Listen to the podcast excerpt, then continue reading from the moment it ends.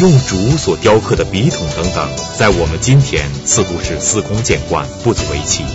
但是，这样一件竹雕笔筒，却在近年的一次拍卖会上，以一千一百四十万元的价格被买走。这样一件看似不起眼的竹雕笔筒，相比于陶瓷书画，它的价值却毫不逊色，足以让我们瞠目结舌。那么，究竟是什么让这样一件许多人不以为然的竹雕笔筒如此价值连城呢？中国的文人和雕刻大师们为什么又是如此的热爱竹器？在这许多雕刻精美竹器的背后，究竟又有过多少竹雕大师的悲喜人生？而一件竹雕器物上的几句话语，何以会让见多识广的马未都先生念念不忘？收藏专家、观复博物馆馆长马未都与我们一同走进这许多人陌生的竹雕世界，再现这些精美竹器背后的传奇人生，讲述马未都说杂项收藏竹雕传奇。这一讲讲中国的雕刻艺术。我们雕刻艺术呢，在中国非常广泛。我们能看到的大部分石窟，比如龙门。云岗、敦煌石窟，那都属于雕刻艺术。再有就是墓葬，我们知道的，比如武则天的乾陵，比如朱元璋明孝陵，再有就是我们在北京能看到的十三陵，墓道上都有雕刻。但我们讲的这个雕刻呢，是指可以把玩的小件的，一般是陈设案头的。这是我们。雕刻艺术主讲的部分，古人的这个雕刻呢，在远古时代就应该有了。我们的很早就能发现一些古雕装饰物，这个都属于雕刻的范围。远古时代，古人利用了很多身边的贵重物质，比如说象牙呀、犀角啊，还有一些像骨头啊，都可能实行它的这种小型雕刻，这是雕刻的一个雏形。由于古人在远古时代的环保意识。不够强烈，所以呢，有很多动物早期在中国大陆都有的，比如犀牛啊，什么这些都逐渐的绝种了，象牙来源也逐渐的减少。我们下一讲会讲贵重物质的雕刻，这一讲呢仅限于竹子、竹雕。竹雕呢来源呢比较容易，材质呃也属于易雕材质，价格低廉，所以可供人发挥的机会很多。我们最早的竹器能够看到比较成型的呢，带有雕工的呢，是长沙满王堆出土的竹勺。这个竹勺上呢，那个柄上是带有很精细的雕工。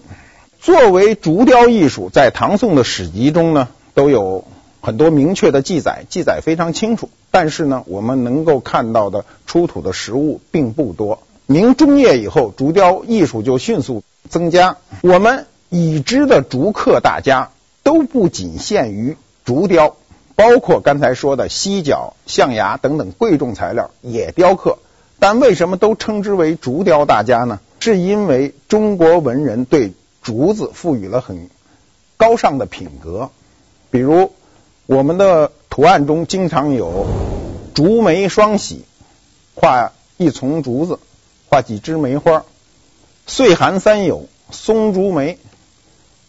四君子、梅兰竹菊，这些呢都反映了中国人赋予竹子的一种优良的品格。这个品格是什么呢？第一是清高，第二是坚韧。我们的竹文化呀，是一种非常广泛的文化，深入民间。比如郑板桥，他就有这样的诗句：郑板桥说：“咬定青山不放松。”立根原在破岩中，千磨万击还坚劲，任尔东西南北风。郑板桥画竹呢，在中国的这个文人里是非常有名的，他是扬州八怪之一。他写的那种六分半书，被文人呃称赞为乱石铺街。我们不仅能看到他的绘画，能在其他的雕刻艺术上，比如我们见过在木板上雕刻他的竹石，这些都是反映了当时。郑板桥的这种竹文化如何深入民心？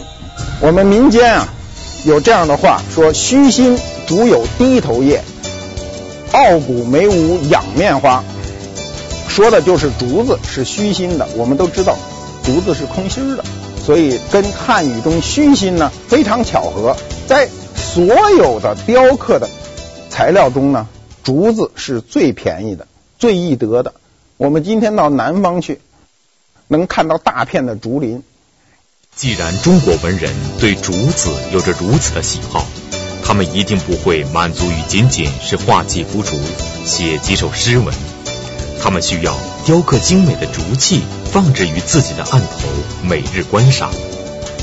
而在晚明时期，嘉定地区就出现了这样一个竹雕大师的三代世家，他们分别是爷爷朱松林、儿子朱晓松、孙子。朱三松，那么，在当时竹雕艺人人数众多的时代，为何独独这朱氏三人被称为竹雕大师？他们的人生究竟又与这些竹雕有着怎样的血脉相连呢？朱氏三代人啊，记载比较清楚的是朱晓松，他的父亲和儿子的记载都不如他清晰，为什么呢？是因为他有墓志铭记录了他的生平。第一是他能子承父业，就是朱晓松继承了父亲的手艺，能够把这门手艺发扬光大。第二呢，朱晓松呢个性非常强，他轻易不愿意给别人雕刻，有人来买他也不会轻易答应，答应了以后。也不会随便改变自己的风格来迎合这个市场。我们说过，明代晚期是一个非常活跃的商品社会，那时候很多商业社会的特征都已经形成，很多有钱人会来拿钱买东西，那么他就会根据自己的好恶来迫使艺术家改变艺术风格。但朱晓松不会这样，他即便答应了，即便答应了。别人的要求，他也不会改变自己的风格。朱晓松呢，嗜酒，非常喜欢喝酒，不喝醉了就不动刀。那么他一开始是为自己的自娱自乐，就是说，我酒喝大了，我喜欢这个竹雕，我父亲传下来我这门手艺，我一旦喝多了，喝高兴了，才开始动刀。一件作品有时候需要一两年才能完成，正因为他这个创作数量非常少，所以社会上难得就更多的人趋之若鹜，希望能买到他的作品。很多人就买不到他的作品，然后背后就说他坏话，说他这个人很傲慢无礼。那朱晓宗也不听，也不管社会上对他有什么样的评价，一直我行我素。比如有这样一个故事，有一个当官的。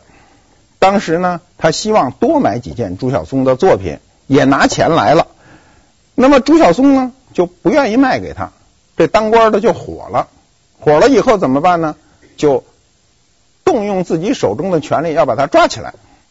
那么朱晓松一听到这个消息就跑了，跑了以后呢，靠一个朋友中间给他去说和。这朋友说和的时候还说，要不然你就委屈自己，给他多雕两件，这事儿就保个平安嘛。朱晓松在这种情况下都没有迎合这个当官的。这个故事呢，能说明这个艺术家的一个一个个性。朱晓松呢，中年以后呢就丧妻了，那么他一直也没有再续。晚年中风以后就一直卧床不起。那有朋友来看，他还老喝醉了，朋友都劝他说，能不能不喝酒？说这影响身体，影响寿命。他就笑着说了这样一句话：“酒止而生，生何为者？”什么意思呢？他就说：“我如果不喝酒了，我就能生。那我活着为什么呢？”他说：“世间伤子啊，岂尽醉死哉？”他说：“人世间早死的人有多少是喝酒喝醉醉死的呢？”最后呢，他对这朋友说了一句非常富有哲理的话：“他说：‘去本无妨留亦得呀，何人不是远行人？’”就说我就是走了，所谓走了，他说的很文雅，就是我死了，留下都没有关系。他说谁最终不是要踏上这条路呢？朱晓松去世的时候六十八岁，在那个时代已经不能算活得很短的人了。那么朱晓松的作品存世是非常少见的，他的父亲的作品也并不多，名气非常大。他父亲朱松林呢，最著名的作品就是这件松鹤笔筒。朱松林的这个笔筒啊，跟我们后来看到的笔筒雕刻有很大的不同，壁非常厚，雕得非常深。它的主树干旁边雕了一个小树干，旁边对着站着两个鹤。那么从直观的角度上看，这东西特别不像竹雕，反而更接近于木雕。为什么呢？是因为他所选择的竹的这个材料呢，是根部材料。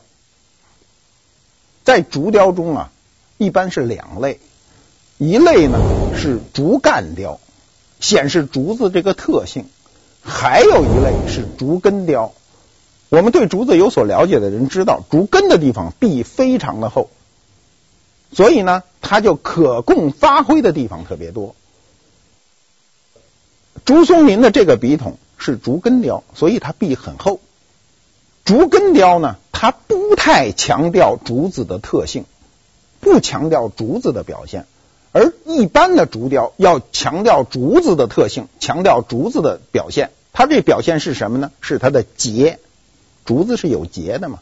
我们看到的大量的笔筒都是用竹节这一块雕刻的，它利用了一节竹子之间的隔，中间不有一个不通气儿的地方吗？那叫隔。利用了一个格做底，所以恰恰可以使用它做一个笔筒。笔筒的发明是非常晚的，是明代晚期才发明的，跟我们想象有很大的差距。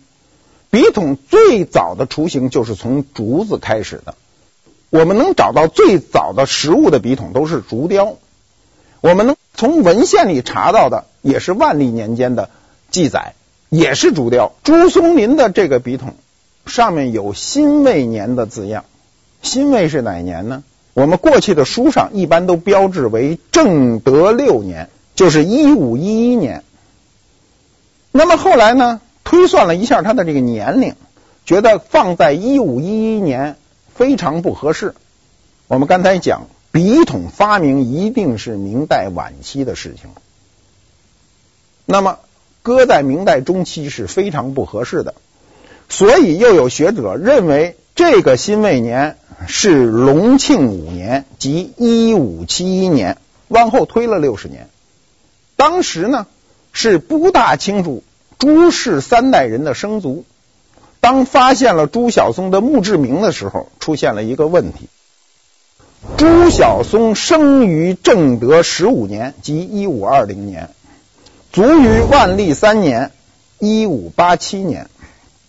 晓松是朱松林的长子，那么墓志这个证据啊是铁证如山。我们以他的这个生卒来推算他的父亲，好像搁在正德六年还是隆庆五年都有点不合适。觉得他父亲的这个两上下都不靠，开始就有学者怀疑这个笔筒的真伪。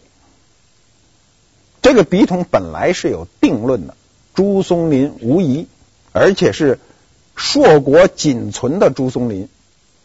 但是这个墓志发现以后，有资深学者开始怀疑这个笔筒的真伪。无论这个笔筒真假，这个笔筒一定是清初以前的，这个可以肯定。但是目前没有证据证明。这个笔筒就是朱松林的，为什么呢？因为我们多次讲过，文物是一个标形学，我必须有一个标准在前。朱松林这样的大家，文字上的记载都是比较虚的，你没有过多的实物可以比较的时候，仅是孤立的，我们没法确认他的风格。到了朱松林的孙子朱三松。一般我们都说呀，手艺人不管是做什么，包括收藏，包括富裕，过去都讲不过三代，手艺也不过三代，富不过三代，收藏不过三代，都是这么说。但是朱三松还是继承了他的祖父和他的父亲的这个手艺，他雕的都尽是小件儿，比如残荷喜呀、寒山拾得像啊，都是竹雕小件儿。他喜欢用竹根雕，他不太喜欢用竹节雕。那从这一点上可以看出来，朱三松是一个非常贪玩的人，他喜欢的都是一个把玩的小件。晚明的嘉定派朱氏祖孙三人是大家，与他同时的其他派别还有金陵派，代表人物是蒲城、蒲仲谦。明朝张岱《陶庵梦忆》中有这样的记载：经其手略刮磨之，而遂得重价，真不可不解也。蒲仲谦的风格，书上都写得很清楚，是一种非常。简朴的风格，寥寥几刀。但我们能看到蒲中谦的作品，往往都跟嘉定派非常相像，很难区分，并不像书中写的那样，他不以雕刻为奇。换句话说，他不想在这个竹子上展现他这个复杂的手艺，他只想展现他的意图。比如我几刀就是一个兰花，我就展现这个意图，我并不想把它刻得非常细碎。这是蒲仲谦的风格，书中有这样的记载，但实际上我们看不到这样的作品。为什么看不到呢？是因为当时蒲仲谦所处的那个商品社会，对这类东西的要求，对这种简朴艺术品的要求是比较低的。我们今天也是这样，我们今天对社会对艺术品的评判，往往以它的难度的高低为价格的标准。而不是以它艺术的高低为价格的标准，但艺术本身是有一个标准的。我们有时候画几笔兰花，不见得就比你那个鸿篇巨制没有价值，但市场不是这样认为。在与朱氏家族同时代的明朝晚期，还有一位竹雕大师的笔筒，却被今天的一家小饭馆当做了筷子籙，许多年来默默无闻。那么究竟是一个怎样偶然的机会，让马未都先生遇到了这样一件数百年前的竹雕笔筒呢？在这其中，究竟又发生过哪些耐人寻味的故事？广告之后继续讲述。您现在收看的是《百家讲坛》栏目。明末还有一个刻竹高手啊，叫张西煌。他发明了一种雕法，叫鎏青雕。所谓鎏青雕是什么呢？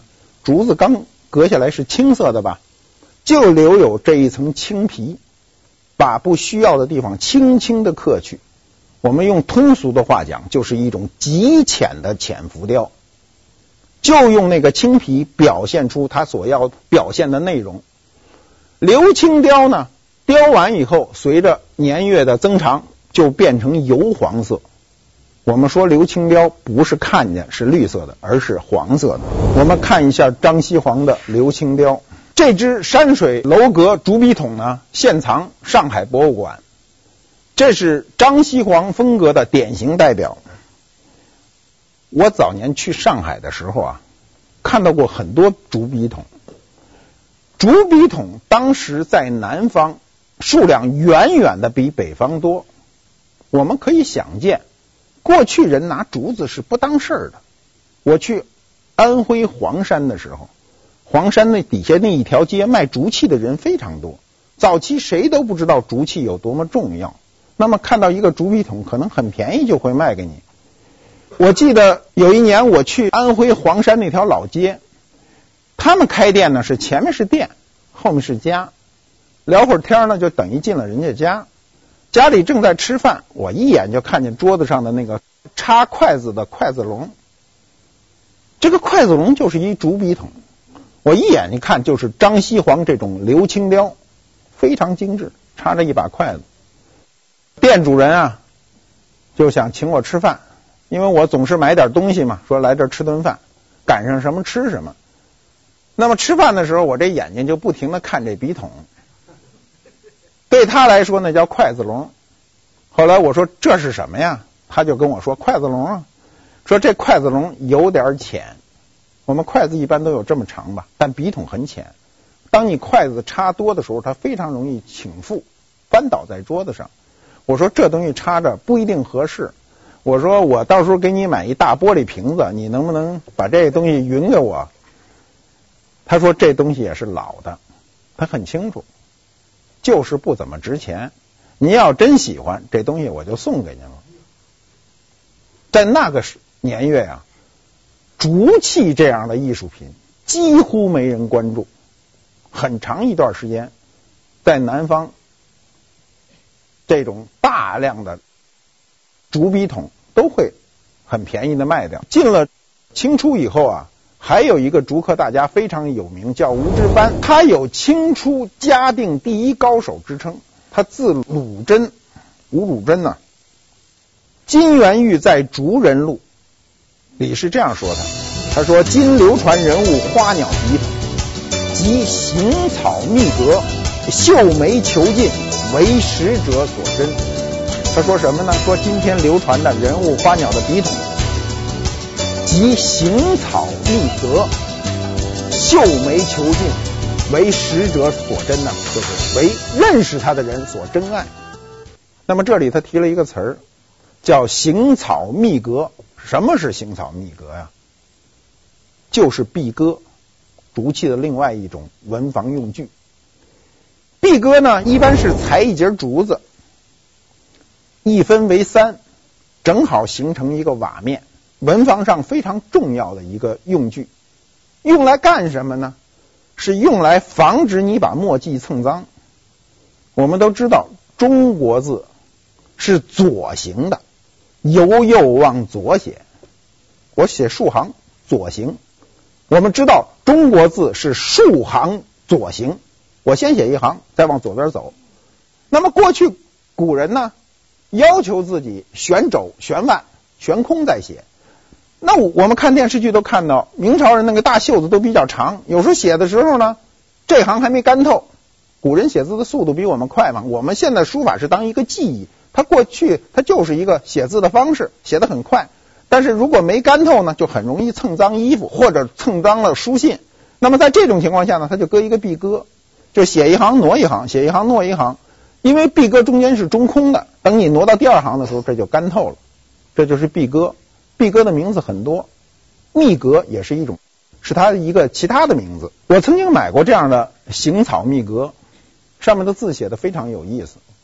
我当时拿到手的时候，我就觉得古人有时候把一些警句写在上面，是时时刻刻的提醒自己。比如这个壁格上写的是什么呢？写的是不到极逆之境，不知和顺之安；不遇至客之人，不知忠厚之善。我不到最倒霉的时候，我不知道平常就是一个好日子；我不遇到那个最为尖刻的人，我就不知道忠厚人是个好人。古人写的多好啊！有一年有一个人呢，拿了几本古籍给我看。说：“您帮我看看这是什么时候的？”我一翻古籍，那个古籍的第一句话就是这句话。我一翻，因为那个字很大，得翻两篇才能把这话印完。我翻第一篇，我就把后面那篇念出来了，就是“不到极逆之境，不知和顺之安；不遇至克之人，不知忠厚之善。”然后那人就觉得我学问特大，我其实没那么大学问，就是那壁哥，我天天看，我就记住了这话。我有一个非常好的朋友。可能看我一天到晚忙忙叨叨的，所以就送给我一个壁哥，他自己很喜欢，他就跟我说：“我送给你。”我一看那壁歌上写的字，我就知道他想跟我说什么。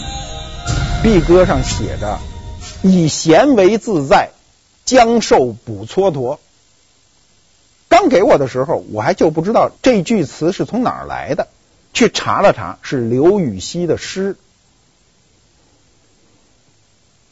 那么刘禹锡呢，是在一个大年三十写了这样一首诗，其中有这样一句，他感叹人生啊，他首先感叹他的很多朋友都故去了，他还活着。虽然我们的时光一生中有很多都会荒废掉、浪费掉，蹉跎就是浪费了时光嘛。但是你如果保持一个良好的心境。你如果能使自己多活几年，你就用这个岁月来补回来了。以闲为自在，将寿补蹉跎。刘禹锡是我非常喜欢的诗人，这诗的意境就非常好。我的朋友把这个毕鸽送给我以后呢，我就搁在桌子上，现在还在我的书桌上。我有时候看一眼，我就觉得永远是那句话，就是说归说，做归做，很多事物都压在这儿。我也希望很闲在。什么叫闲在呢？就是早上起来不知道今天干什么，这就比较闲在。我现在根本都知道我一个月以后干什么，我就一点都不闲在，日程排得非常满。明朝的竹雕大师雕刻过如此精美的笔筒，历经数百年而得以流传至今。那么，历史的车轮行进到清朝，还会有怎样非同寻常的竹雕大师出现？他们除了用竹来雕刻笔筒之外，还会制作哪些特别的器物呢？从清初康熙到乾隆呢，还有一大部分雕刻大家，比较著名的有谁呢？有封氏三杰，三兄弟。我们刚才讲朱氏是祖孙三人，这是兄弟三人。封氏兄弟三人呢，当时有鼎族之称。鼎族就是三族，鼎就是金属鼎嘛。我们一般说鼎足而立就是三足，撤掉一个就不平了嘛。封氏兄弟，老大叫封希爵，老二叫封希禄，老三叫封希章。老二、老三的手艺，老大的手艺都非常好，但老二被宫廷看中，康熙皇帝看中了他的手艺，把他就调进故宫。老三也进了故宫，老大一人在外，老二、老三在养心殿供奉。康熙四十二年，封氏兄弟的。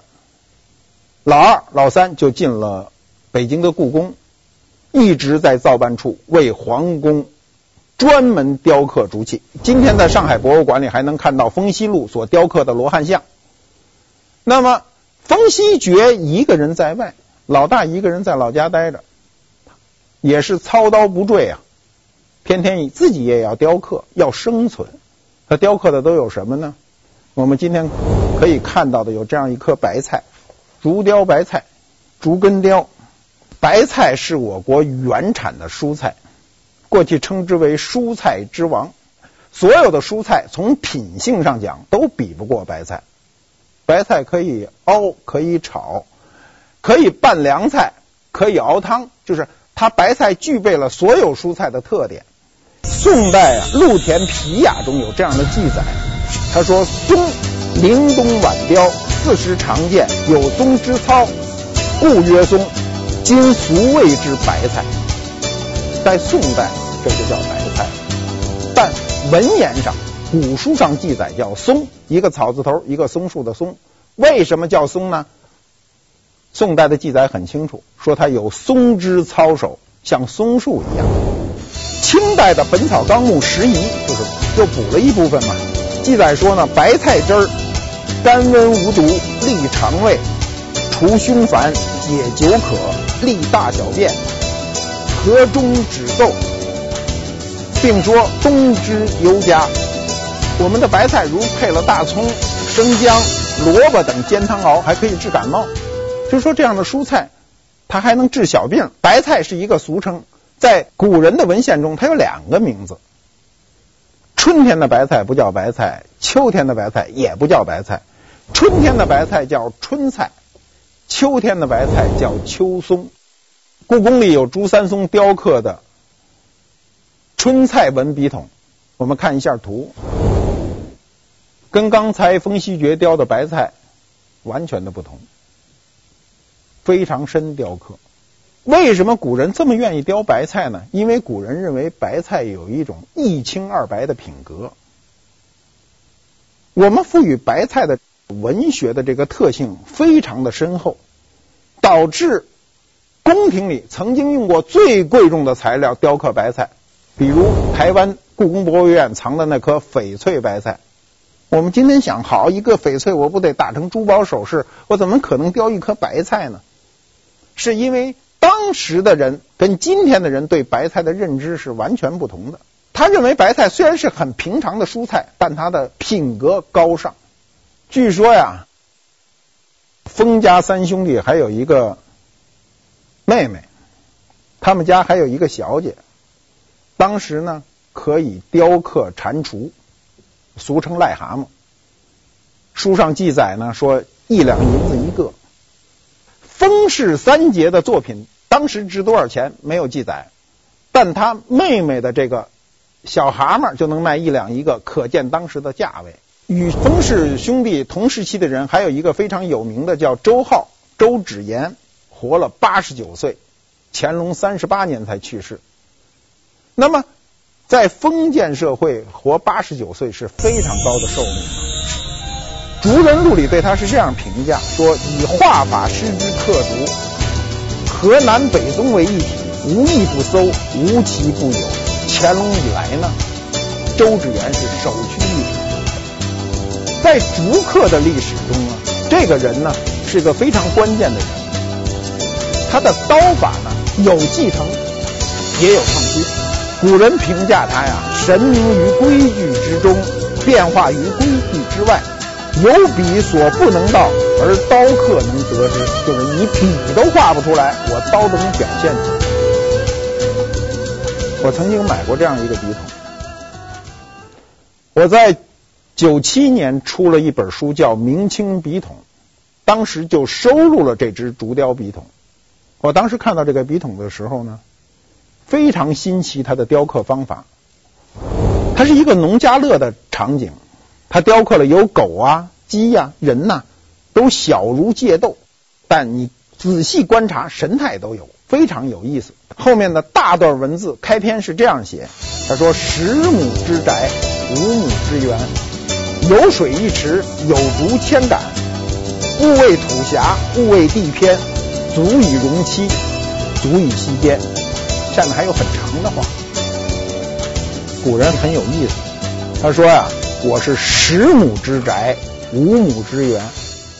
我住的那个房子啊，占十亩地，我自个儿开的这个菜园子，就五亩就够了。我估计五亩地那菜他也吃不了。有水一池，有竹千杆，显然是景色非常好。那么他说。物为土狭，什么意思呢？就是说，你不要说我这块很狭窄，那十亩地，咱今天没有人能住这么大的院子。但是当时的古人认为这个地方很小了，说你不要说我土地很狭窄，地方很偏远，但是对我来说呢，足以容妻。妻是漆盖。过去古人老说啊，屋可容妻就可，就是我只要这个屋里能够坐进去，我就觉得满足了，足以息间，我可以在这儿得到一个休息。它是一种很平和的心态，这种心态怎么产生的呢？后面有年款，这个笔筒是癸酉年，乾隆十八年，一七五三年，正是康乾盛世的顶峰时期，所以他就有了这样的心境，有了这样一个社会环境。清代的大家呀，非常的多，我们呢就不可能一一的向大家介绍了。在节目的开始，我们已经向大家介绍了一件数百年之前的竹雕笔筒，竟然在拍卖会之上被人以一千一百四十万元之高的价格买走，其价值连城的程度超乎我们的想象。那么，这究竟是怎样一件非同寻常的竹雕笔筒呢？是什么让它如此价值连城？广告之后继续讲述。您现在收看的是《百家讲坛》栏目。二零零五年，在香港的拍卖会上，香港佳士得有这样一个笔筒，拍了一千一百四十万元。我们能想象吗？一个笔筒，一个竹雕的笔筒，经过中国文人创造的一个竹雕笔筒，拍了一千一百四十万元。拍这个笔筒的时候，我在现场，大概五百万以上，所有伸手的人都是外国人。我很奇怪，我原来认为外国人对中国的竹器是不感兴趣的，因为他不能深刻的了解我们对竹子的那种情感。我们对竹子是有很深的情感，我们的文学作品呢，我们的绘画作品、其他艺术品都告诉我们竹子是非常重要的东西。但是恰恰是外国人在不停的竞争当中，使它攀上了上千万的高价。我就去查，我说这个笔筒谁雕的呢？雕笔筒的人叫顾觉，字宗玉，也是嘉定人。但过去我们没有看到他的作品，就觉得很奇怪，哎，这东西怎么突然出现就卖这么高的价呢？再一翻书，发现书上是这样记载的：雕刻精细，细入毫发，往往几年才出一个产品，所以我们流传到今的就非常的罕见。其实竹器呀，还有很多种工艺形式，比如雕刻中有专门一类仿青铜器，全部在故宫收藏，没有出故宫一部。我们推测是当年宫廷中把雕竹高手进入故宫，专门让他仿青铜器。我们到故宫去看工艺馆都能看到用竹根雕的。另外还有贴黄。所谓贴黄是什么呢？又叫翻黄，有的地方叫文竹。贴黄呢，是把竹子的这一层剃下来，反过来再粘在上面，这叫贴黄。再有就是编制的竹器，我们都不在这一课里讲了。竹刻是中国古代一门独有的工艺，由于文人的喜爱和文人的使用，所以就将它推向市场。文人一开始不是为市场的目的，而是为自己欣赏把玩。但是由于文人的推动，我们讲过多次，文人是一个社会的标杆，所以就有社会的追求，就进入了市场。在题材上，无论山水人物、花鸟鱼虫，大多都寄托了文人的这种情怀。那么，文人讲究什么呢？讲究意境。所以我们去看竹雕，很多意境都跟中国画非常相同。由于竹雕的成功。它就深刻地影响到象牙、犀角、紫檀、黄杨这种贵重的材料，这种材料都有仿竹器的倾向。我们下一讲就讲这些，谢谢大家。